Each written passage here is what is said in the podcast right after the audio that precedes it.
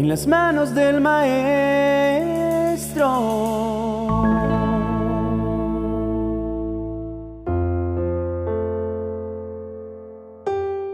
En el libro del profeta Sofonías se encuentra una de las declaraciones más hermosas de amor que yo he podido leer en mi vida. En el capítulo 3, versos 16 al 18, anuncian, No tengas miedo, Jerusalén, ni pierdas el ánimo, pues tu Dios está contigo y con su poder te salvará. Aunque no necesita de palabras para demostrarte que te ama, con cantos de alegría te expresará la felicidad que le haces sentir, como en un día de fiesta. Dios promete poner fin a la desgracia que ahora sufren y a la vergüenza que ahora sienten. No podría decirles a ciencia cierta cuántas veces lo he leído. Pero lo que sí puedo decirles es que cada vez que lo hago me gusta poner mi nombre allí porque sé que esas palabras de consuelo también me pertenecen.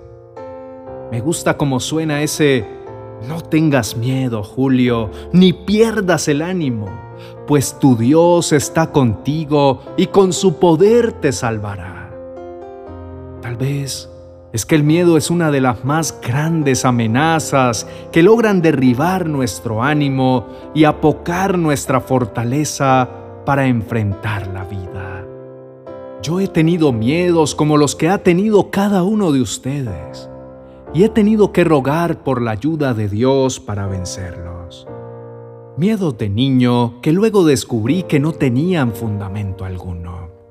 Y miedos de adulto cuando me desenfoco del presente y permito que la ansiedad por lo que todavía no sucede y que no sé si finalmente sucederá, domina mi pensamiento. El Señor me dice que no pierda el ánimo, porque depende de mí conservarlo. Pero podrían preguntarse, ¿cómo conservar el ánimo cuando las adversidades no dan tregua? ¿Cómo tenerlo cuando las crisis se ponen de acuerdo para tocar nuestra puerta? Las siguientes palabras son la escapatoria que buscamos en medio del bosque oscuro de nuestras preocupaciones la casita con la chimenea encendida, la puerta disponible para dejarnos entrar, la manta y la bebida caliente que nos conforta en medio del invierno aterrador. Tu Dios está contigo y con su poder te salvará. Lo primero nos consuela y lo segundo nos reconforta. Dios está con nosotros no está en un lugar lejano desde donde nos observa con su telescopio celestial, buscando descubrir qué norma estamos infringiendo para imponer la sanción de manera inmediata. Dios está aquí, a mi lado y al suyo. Precisamente esa es la cualidad que lo hace Dios. Pero que se preocupe por nuestro bienestar es la cualidad que lo convierte en Padre. Sentirnos solos es lo que empodera al miedo en nuestro corazón. Pero sabernos acompañados y amados es lo que nos infunde aliento y esperanza. Cuanto más sabiendo que Él ha dispuesto su poder para salvarnos. Y no es un poder cualquiera, es un poder creativo que abre puertas donde no hay muros, que nos da las herramientas precisas y exactas en el momento adecuado para derrotar al gigante que intente levantarse en nuestra contra. Es un poder eterno. No lo adquirió recientemente y está ensayando a ver cómo le sale, como vemos en los filmes de superhéroes. Es el poder gracias al cual estamos usted y yo disfrutando de este planeta, de este universo, de este cosmos, de esta existencia. Cuando perdemos de vista esas realidades, solemos hundirnos en la desesperación.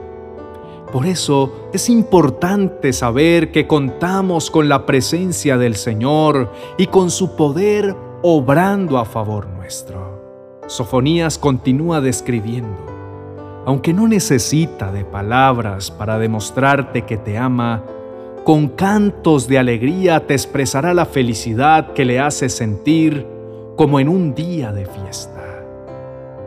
Dios no necesita decir nada porque la creación misma anuncia el amor tan grande que nos tiene. Las frutas nos lo dicen con sus olores, colores, sabores, tan diversos, tan específicos, tan agradables. La naturaleza nos lo demuestra con su capacidad reproductiva de darnos muchísimo más de lo que le ofrecemos. El sol, con su entrega desinteresada, y la luna, con la humildad de reflejarlo. Hay demasiados mensajes de amor inscritos en toda la creación, pero aunque así sea, para demostrarnos cuánto nos ama, Dios está dispuesto a darnos una completa serenata de amor. Quien está feliz canta, canta y su canción expresa todo su sentir. Usa una melodía porque la música es algo que va más allá de las palabras que lo acompañan. Dios canta y los ángeles harán su tarea de tocar los instrumentos para acompañarle. Dios canta y lo contagia todo, mucho mejor que cualquier cantante en un concierto multitudinario. Canta cuando está feliz por un pecador que se arrepiente. Canta como un enamorado a su amada. Canta porque se encuentra dichoso de saber que lo hemos elegido, que hemos decidido corresponder a su amor con arrepentimiento. Canta como el padre que celebra el regreso de su hijo que se había perdido. Pero además de cantar, festeja, como lo dice Jesús en la parábola del Hijo Pródigo, revelarnos lo que para el Señor representa nuestro regreso. El Evangelio de Lucas capítulo 15, versos 20 al 24, dice que al ver a su Hijo, cuando todavía estaba lejos, su padre corrió hacia él lleno de amor y lo recibió con abrazos y besos. El joven empezó a decirle, Papá, me he portado muy mal contra Dios y contra ti. Ya no merezco ser tu hijo. Pero antes de que el muchacho terminara de hablar, el padre llamó a los sirvientes y les dijo, Pronto, traigan la mejor ropa y vístanlo pónganle un anillo y también sandalias. Maten al ternero más gordo y hagamos una gran fiesta, porque mi hijo ha regresado. Es como si hubiera muerto y ha vuelto a vivir. Se había perdido y lo hemos encontrado. Y comenzó la fiesta. Yo quisiera poder verlo celebrar, pero me reconforta apenas imaginarlo con su gran sonrisa feliz entonando cantos de alegría por un corazón que se ha vuelto a Él. Y aunque esta vida traiga tristezas, dolor, sufrimiento y pérdida, Dios promete poner fin a la desgracia que ahora sufrimos y a la vergüenza que ahora sentimos.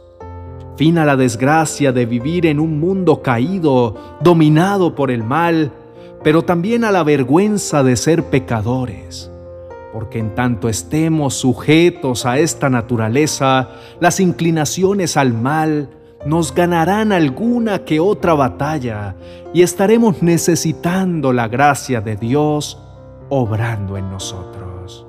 Yo creía que el Señor solo festejaba por aquellos que trabajaban incansablemente llevando su mensaje a quienes se hayan perdidos o por quienes le daban pan al hambriento y agua al sediento. Pero para mi sorpresa, la fiesta se produce cuando cada uno decide apostarle al bien y dejar de lado sus deseos carnales. El amor de Dios se manifiesta de tantas maneras que nos sería imposible contabilizarlas. Y aunque no necesitara de ninguna más, él ha decidido demostrarlo cantando de alegría en pleno festejo, porque un pecador se arrepiente y pasa de las tinieblas a su luz admirable. a de aliento para el que está perdido, pero también para todos los que esperamos pacientemente nuestro encuentro con Él, en medio de este mundo abatido. Dios está con nosotros, en nosotros y en medio de nosotros. Ha venido a dejar a nuestra disposición su poder para ayudarnos en todo lo que sea necesario. Oremos juntos diciendo, Gracias por amarnos de tal manera, Padre, que has decidido salir en favor de nuestras vidas para librarnos de todo mal, de todo temor, de toda angustia y de toda ansiedad. Gracias por ser la voz de aliento que nos conforta y el brazo poderoso que pelea la buena batalla para llevarnos al triunfo que solo jamás podríamos alcanzar. Te adoramos con todo nuestro corazón, con todas nuestras fuerzas, con todo lo que somos y con lo que un día llegaremos a ser. Porque sabemos que tú trabajas en hacernos cada vez más semejantes a ti. En ti tenemos todo lo que podamos necesitar para enfrentar la vida. En ti hallamos reposo y calma cuando nuestra barca está azotada por las tormentas. En ti hallamos fortaleza cuando nuestras manos están cansadas y nuestras rodillas no soportan un esfuerzo más o nuestros pies agotados ya no pueden continuar. En ti hallamos sanidad para las heridas que nos ha causado nuestro diario batallar y sanidad para nuestro cuerpo que va perdiendo vitalidad. Gracias por amarnos tanto, Señor Gracias por celebrar nuestro regreso a casa. Gracias por haber enviado tus mensajeros a cada uno de nosotros para enseñarnos un poco más acerca de ti. Gracias porque tu Santo Espíritu nos quitó la venda que nos impedía ver nuestra maldad, nuestra suciedad y nuestra necesidad de ser rescatados. Sentimos ánimo nos llena de esperanza saber que nuestro pasado está en tus manos y tú tienes el poder para curar todo daño que nos haya causado. Así como también tienes el poder para ayudarnos a elegir correctamente en nuestro presente, para sentar las buenas bases para el futuro hacia el cual nos conduces con amor. Puede ser que en este momento aún estemos afligidos por alguna situación, pero la confianza en tu bondad suprema nos alumbra el panorama y nos infunde fe. Te adoramos y levantamos tu nombre en alto, porque tú eres digno de ser alabado, adorado, reverenciado, pero principalmente amado. En Jesucristo, nuestro Redentor. Amén y amén.